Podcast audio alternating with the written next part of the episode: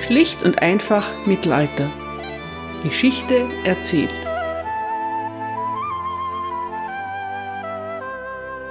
Hallo meine Lieben und herzlich willkommen zu Teil 1 England im Hochmittelalter, Folge 9. Wir befinden uns zum dritten Mal im Jahr 1066. Seit Anfang August ist der Fürst der Normandie bereit bereit dazu, den Kanal zu überqueren und sich die Krone von England zu erkämpfen. Seine Krone, die ihm zuerst versprochen und dann so schändlich vorenthalten wurde. Die Flotte liegt nahe der Stadt Caen im Hafen von Dives-sur-Mer. Männer, Pferde, Waffen, alles ist organisiert und kann jederzeit an Bord gebracht werden. Es ist mühsam, die Truppen zu verpflegen, aber Fürst William hat jegliche Plünderungen streng untersagt. Wenn man nur endlich aufbrechen könnte. Aber das Wetter ist schlecht und der Wind weht aus Norden. William ist ein tapferer Krieger und ein waghalsiger Kämpfer, aber er ist auch ein guter Heerführer. Er weiß genau, dass er nur eine Chance bekommen wird. Er kann es nicht riskieren, seine Schiffe in einem Unwetter zu verlieren. Also betet er zu Gott und er wartet. Er wartet und er betet.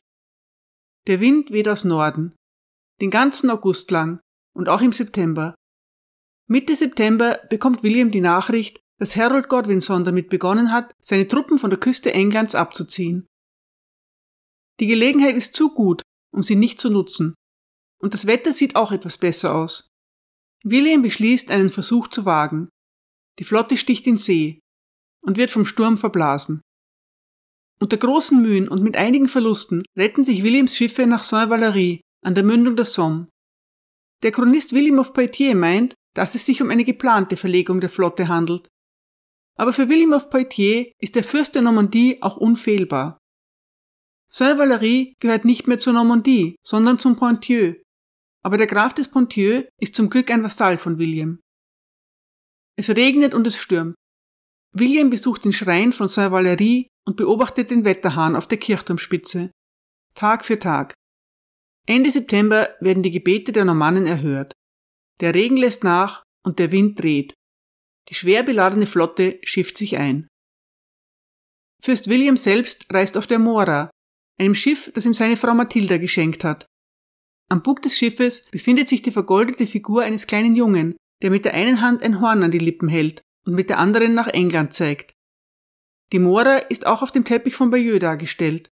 Ihr findet das Bild wie immer auf meiner Website. Für die rund 100 Kilometer von Saint-Valery nach England benötigt die Flotte ungefähr zwölf Stunden. Als die Sonne aufgeht, entdeckt die Besatzung der Mora, dass von den anderen Schiffen nichts zu sehen ist. Unruhe breitet sich aus, aber William bestellt erst einmal ein kräftiges Frühstück, das er in aller Ruhe zu sich nimmt.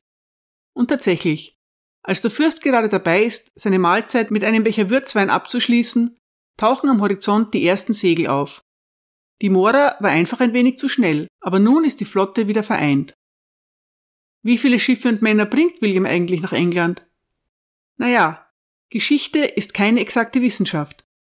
Zahlen sind überhaupt eher Richtlinien für mittelalterliche Chronisten. Viele schießen in ihrer Begeisterung weit übers Ziel hinaus. Die größten Enthusiasten sprechen von 150.000 Männern, die mit den Normannen den Kanal überqueren. Eine Armee dieser Größe hat es im ganzen Mittelalter nicht gegeben. Bei weitem nicht. Zum Glück haben im Laufe der Zeit viele kompetente Historiker nachgerechnet, Fakten abgewogen und diskutiert. Basierend auf diesen Erkenntnissen biete ich euch folgende Zahlen an. 600 bis 700 Schiffe, rund 7000 Männer und 2000 Pferde dürfte der Wahrheit nahe kommen. Am 28. September 1066 um 9 Uhr morgens landet die normannische Flotte in der Bucht von Pevensey. Vielleicht ist es auch der 29. September, aber jedenfalls ist es 9 Uhr morgens. Weit und breit ist kein Feind zu sehen.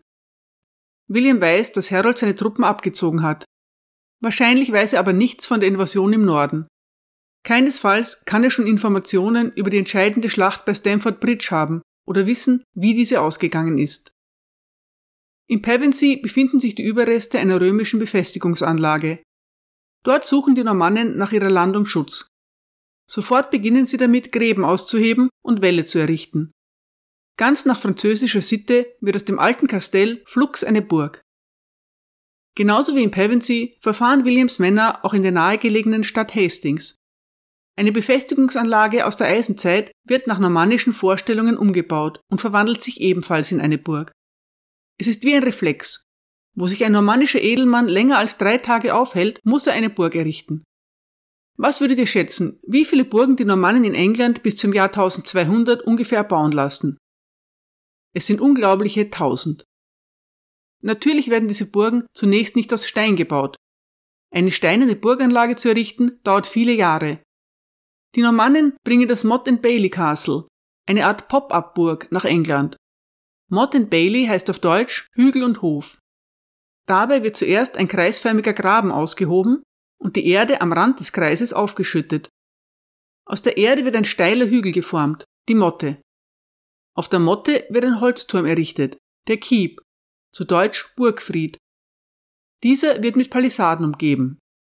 Innerhalb des kreisförmigen Grabens liegt der Bailey, der Burghof. Auch er wird mit Palisaden umgeben. Im Laufe der Zeit können die hölzernen Zäune und Gebäude dann durch Steinbauten ersetzt werden. Die Normannen sind also sofort nach ihrer Landung in England schwer mit Bauarbeiten beschäftigt. Außerdem plündern sie die umliegenden Orte. Irgendwie müssen die Soldaten ja ernährt werden, auch wenn es nicht 150.000, sondern nur rund 7.000 Mann sind. In der Normandie hat William seinen Truppen Plünderungen noch streng verboten. In England gilt das nicht mehr. Den Proviant bei angelsächsischen Bauern zu kaufen, ist keine realistische Option. Außerdem gehört es zu Williams Taktik, die nähere Umgebung zu verwüsten. Damit setzt er Harold unter Druck. William will dem englischen König keine Zeit dazu lassen, seine Armee in Ruhe neu aufzustellen. Er will so rasch wie möglich eine Entscheidungsschlacht erzwingen. Trotzdem ist es ein wenig seltsam, dass sich William so defensiv verhält und keinen Versuch unternimmt, ins Landesinnere vorzudringen. Er versucht nicht Dover einzunehmen oder gar London zu erreichen. Die Normannen richten sich rund um die Burg von Pevensey häuslich ein und warten erst einmal ab. Mittlerweile hat William natürlich von Harolds großem Sieg bei Stamford Bridge erfahren. Vielleicht will er nicht so weit entfernt von seinen Schiffen auf die englischen Truppen treffen. William ist kein kampfeswütiger Rabauke, der sich blindlings in jede Schlacht wirft. Er ist ein Stratege, der Situationen in Ruhe analysiert, bevor er eine Entscheidung trifft. Wenn die Entscheidung aber Kampf heißt, dann stellt er sich diesem mit voller Kraft. Die Ankunft der Normannen in England und ihre ersten Schritte, das Entladen der Schiffe, die Bauarbeiten und die Zubereitung der Nahrung sind auf dem Teppich von Bayeux sehr detailreich dargestellt. Auch die Verwüstungen werden nicht ausgelassen. Eine Frau und ein Kind stehen vor einem Haus, das die Soldaten eben in Brand stecken. Ihr findet das alles auf meiner Website. Der englische König Harold befindet sich am 28. September wahrscheinlich noch in York, rund 450 Kilometer von Pevensey entfernt. Von der normannischen Invasion erfährt er Anfang Oktober. Als ihn die schockierende Nachricht erreicht, bricht er sofort nach Süden auf. Aufgrund der Kürze der Zeit kann er dabei keine Fußsoldaten mitgenommen haben. Wahrscheinlicher ist, dass Harold sich so schnell er kann mit seinen berittenen Truppen den Huskarls nach London begibt. Gleichzeitig ergeht an alle Grafschaften die Aufforderung, so rasch wie möglich weitere Soldaten zu schicken.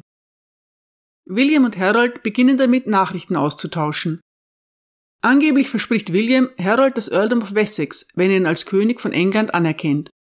Aber Harold hat William im Gegenzug nicht mehr anzubieten als freies Geleit zu seinen Schiffen, falls die Normannen vorher für die von ihnen verursachten Schäden aufkommen. Beide Angebote sind natürlich für die Gegenseite unannehmbar, aber der Form ist Genüge getan.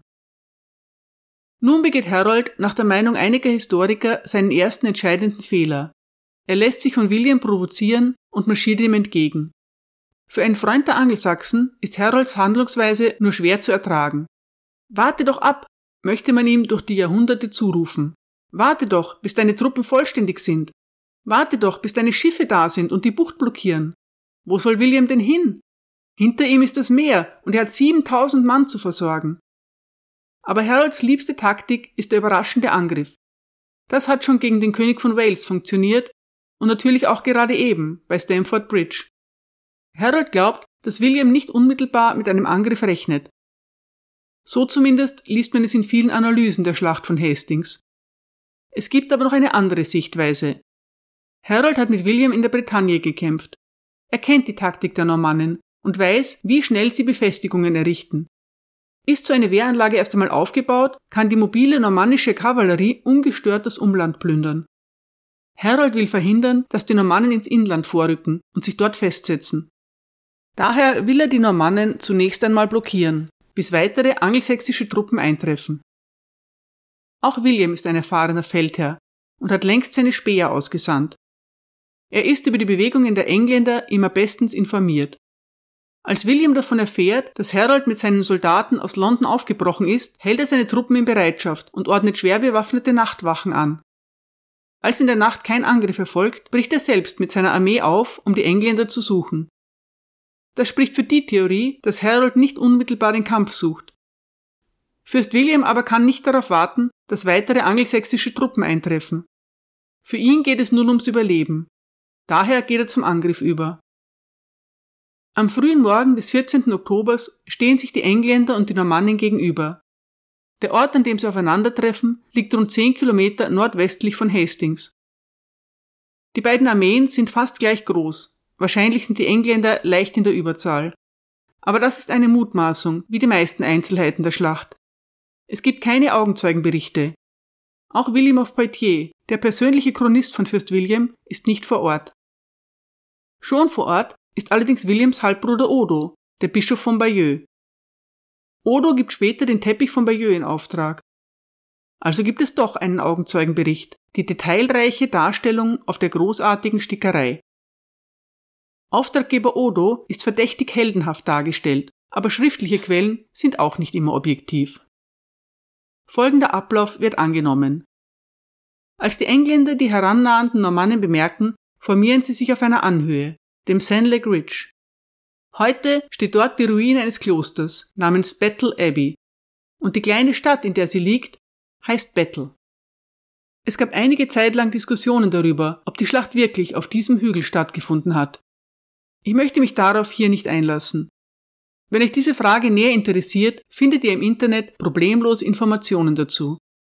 Für mich bleibt der Hügel von Battle Abbey der Ort der Schlacht. Schon alleine deshalb, weil ich dort bereits herumspaziert bin und mir den Kampf ausgemalt habe. Unumstritten ist, dass die Engländer auf einem Hügel nahe bei Hastings positioniert sind. Die Angelsachsen verwenden Pferde als Transportmittel, aber sie kämpfen nur zu Fuß. Berittene Kämpfer haben sich bei ihnen noch nicht durchgesetzt bei den Normannen schon, was ein großer Vorteil für sie ist. Die Engländer stellen sich also auf und formieren ihren berühmten Schildwall. Die erste Reihe der Soldaten steht aufrecht und bildet mit ihren breiten Schilden eine dichte Mauer. Dahinter befindet sich eine zweite Reihe von Soldaten, die mit ihren Lanzen auf die Gegner einstechen. Harold befindet sich im Zentrum seiner Truppen. Die Normannen stürmen in drei Linien den Hügel hinauf und versuchen den Schildwall zu durchbrechen.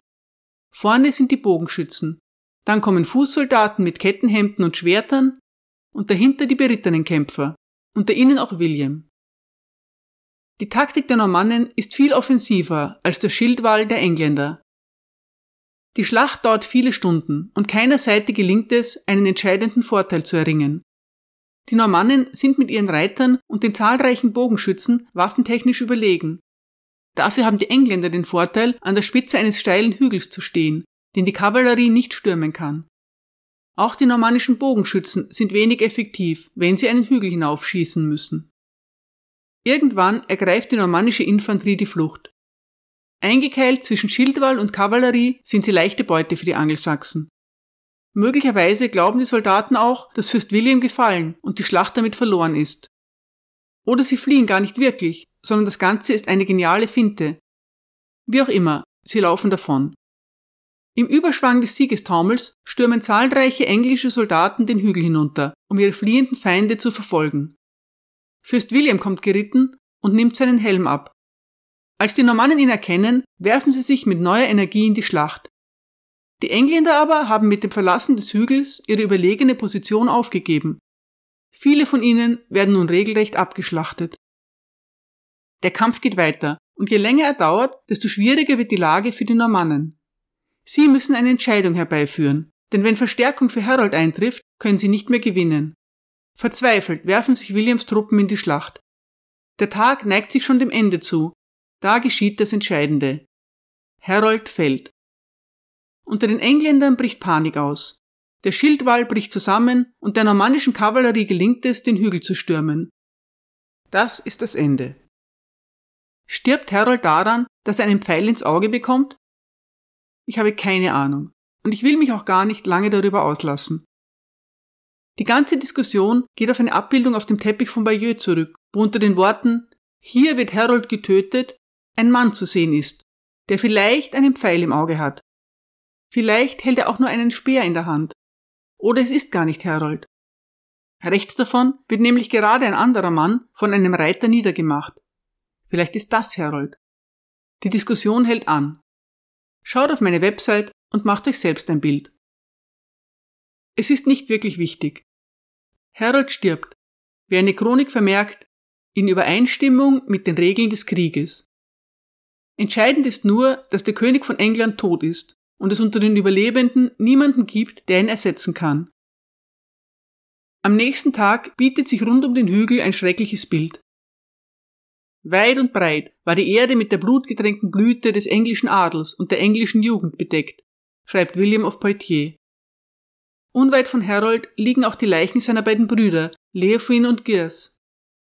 Neben unzähligen Angelsachsen finden sich auch viele tote Normannen auf dem Schlachtfeld. Angeblich werden diese von Williams Männern begraben, während er die Angelsachsen liegen lässt, um, Zitat, von Würmern und Wölfen, von Vögeln und Hunden gefressen zu werden. Zitat Ende. William of Poitiers lässt wie immer keine Kritik an Fürst William zu. Er erklärt, dass William den Engländern erlaubt, Gefallene zu begraben, wenn sie das wollen. Das gilt aber nicht für die Angehörigen von Harold Godwinson. Seine Leiche wird den Engländern nicht überlassen, obwohl Harolds Mutter bereit ist, eine hohe Summe dafür zu zahlen. William will verhindern, dass an der Grabstätte des letzten angelsächsischen Königs ein Kult entsteht. Harold wird irgendwo in der Nähe von Hastings begraben. Der genaue Ort ist nicht bekannt. Es gibt die Legende, dass Harolds Körper später geholt und in Waltham Abbey beigesetzt wird. Das ist nicht bewiesen. Ein Kult entsteht aber trotzdem. Der König ist tot. Lang lebe der König. Nein, noch ist es nicht so weit. Die Normannen haben einen großen Sieg errungen, aber bis jetzt haben sie nur Hastings und Pevensey unter ihrer Kontrolle keine besonders beeindruckenden Eroberungen. Die angelsächsische Chronik berichtet, dass William erst einmal in Hastings abwartet, ob sich ihm vielleicht jemand unterwerfen möchte. Als niemand erscheint, muss er sich wohl oder übel selbst aufmachen, um herauszufinden, wo seine neuen Untertanen denn bleiben. Er zieht nach Dover, das er erobert und dabei fast niederbrennt. Dann bricht unter seinen Truppen die Ruhe aus, und auch William selbst erkrankt. Aber er muss weiterziehen, da er seine zahlreichen Soldaten nicht lange an einem Ort versorgen kann. Nach und nach ergeben sich zahlreiche Städte, aber nicht London. In London wird in der Zwischenzeit Edgar Essling zum neuen König gewählt. Falls ihr nicht mehr wisst, wer das ist, Edgar ist der letzte Überlebende der alten Königslinie von Wessex. Leider ist er noch sehr jung. Trotzdem erklären ihn die Erzbischöfe von Canterbury und von York jetzt zum König. Auch die mächtigen Earls Edwin und Morcar erkennen Edgar an. Sie erwägen, sich William entgegenzustellen, aber wahrscheinlich verfügen sie nicht über genug Truppen. Daher ziehen sie sich wieder in ihre Earldoms nach Mercia und Northumbria zurück. Edwin und Morcar wollen ihre eigene Herrschaft absichern. Unter welchem König ist ihnen letztlich egal. Edgar gelingt es nicht, jemanden zu finden, der bereit ist, für ihn zu kämpfen. Er wird auch nicht gekrönt. Und dann ist es zu spät. Königin Edith, Harolds Schwester und die Witwe von Edward dem Bekenner, befindet sich in Winchester. Sie hat nun fast ihre ganze Familie verloren. Als William Boten nach Winchester sendet, unterwirft sich Edith und überlässt den Normannen den Staatsschatz. Damit setzt sie aufs richtige Pferd, denn sie darf später ihre Ländereien behalten. Dann ziehen die Normannen vor die Tore von London. Da William die Stadt nicht erobern kann, terrorisiert er das Umland. Nun geht es nicht mehr nur darum, seine Truppen zu versorgen, jetzt will William so viel Zerstörung anrichten, wie er nur kann. Wer sich ihm noch nicht unterworfen hat, soll das schleunigst tun, oder es droht ihm die Vernichtung. Die englischen Edelleute beschließen, sich zu ergeben. Edgar Essling selbst begibt sich mit einigen Magnaten und Bischöfen nach Berkhamsted, wo William auf ihn wartet. Dort schwört Edgar dem normannischen Fürsten die Treue, und alle anderen machen es ebenso. William hat es geschafft. Er wird der neue König von England. Nicht alle Londoner sind begeistert. Der Chronist William of Poitiers berichtet, dass der normannischen Vorhut befohlen wird, eine Festung in der Stadt zu errichten. Als, Zitat, Verteidigung gegen die Unbeständigkeit der zahlreichen und feindlichen Einwohner. Zitat Ende. Am 25. Dezember 1066 wird William der Eroberer in Westminster Abbey gekrönt. Zwei Bischöfe vollziehen die Zeremonie. Der angelsächsische Bischof von York und der normannische Bischof von Coutances. Beim Ablauf hält sich William an englische Gebräuche. Er legt den traditionellen Eid ab, alle seine Untertanen gerecht und nach den Regeln seiner Vorgänger zu regieren. Die Bischöfe fragen die Anwesenden nach alter Sitte, ob sie den neuen König anerkennen. Die Frage wird zweimal gestellt, auf Französisch und auf Englisch. Alle stimmen begeistert zu, oder zumindest geben sie sich den Anschein großer Begeisterung. Ein gewaltiges, mehrsprachiges Geschrei erhebt sich. William of Poitiers erzählt, dass der Lärm die normannischen Soldaten alarmiert, die vor der Kirche Wache stehen. Sie vermuten einen Aufstand, und in der Verwirrung setzen sie aus Versehen mehrere nahegelegene Häuser in Brand. Bei William of Poitiers verhalten sich die Normannen nie unehrenhaft. Sie begehen keine Schandtaten und tun nur, was wirklich notwendig ist. Aber das klingt seltsam. Warum stürmen die Wachen nicht einfach in die Kirche? Wahrscheinlicher ist, dass die normannischen Soldaten selbst während Williams Krönung das Plündern nicht lassen können. Dabei gehen einige Häuser in Flammen auf und weil William ja kein Unrecht begehen kann, tischt uns sein Chronist eben diese Geschichte auf. Ein Irrtum. Warum schreien diese seltsamen Engländer auch so laut? Chaos bricht aus und viele Zuschauer flüchten aus der Kirche. Aber vor dem Altar wird die Zeremonie vollendet. William wird mit dem heiligen Öl gesalbt. Die Krone wird auf sein Haupt platziert und er selbst auf den Thron gesetzt. Die Bischöfe sind fast starr vor Angst und William selbst zittert zum Schluss am ganzen Körper. Kein optimaler Beginn einer Herrschaft, aber die Krönung ist amtlich und darauf kommt es an. Das Jahr 1066 geht zu Ende. William der Eroberer hat es tatsächlich geschafft. Er ist der neue König von England. Aber sein Kampf um die Herrschaft hat gerade erst begonnen. Schwierige Jahre stehen England bevor. Aus Wut über den andauernden Widerstand wird William eines der größten Verbrechen begehen, die je ein englischer Herrscher an seinem Volk begangen hat aber am Ende wird er siegen. Die Normannen sind gekommen, um zu bleiben. Danke für Ihre Aufmerksamkeit.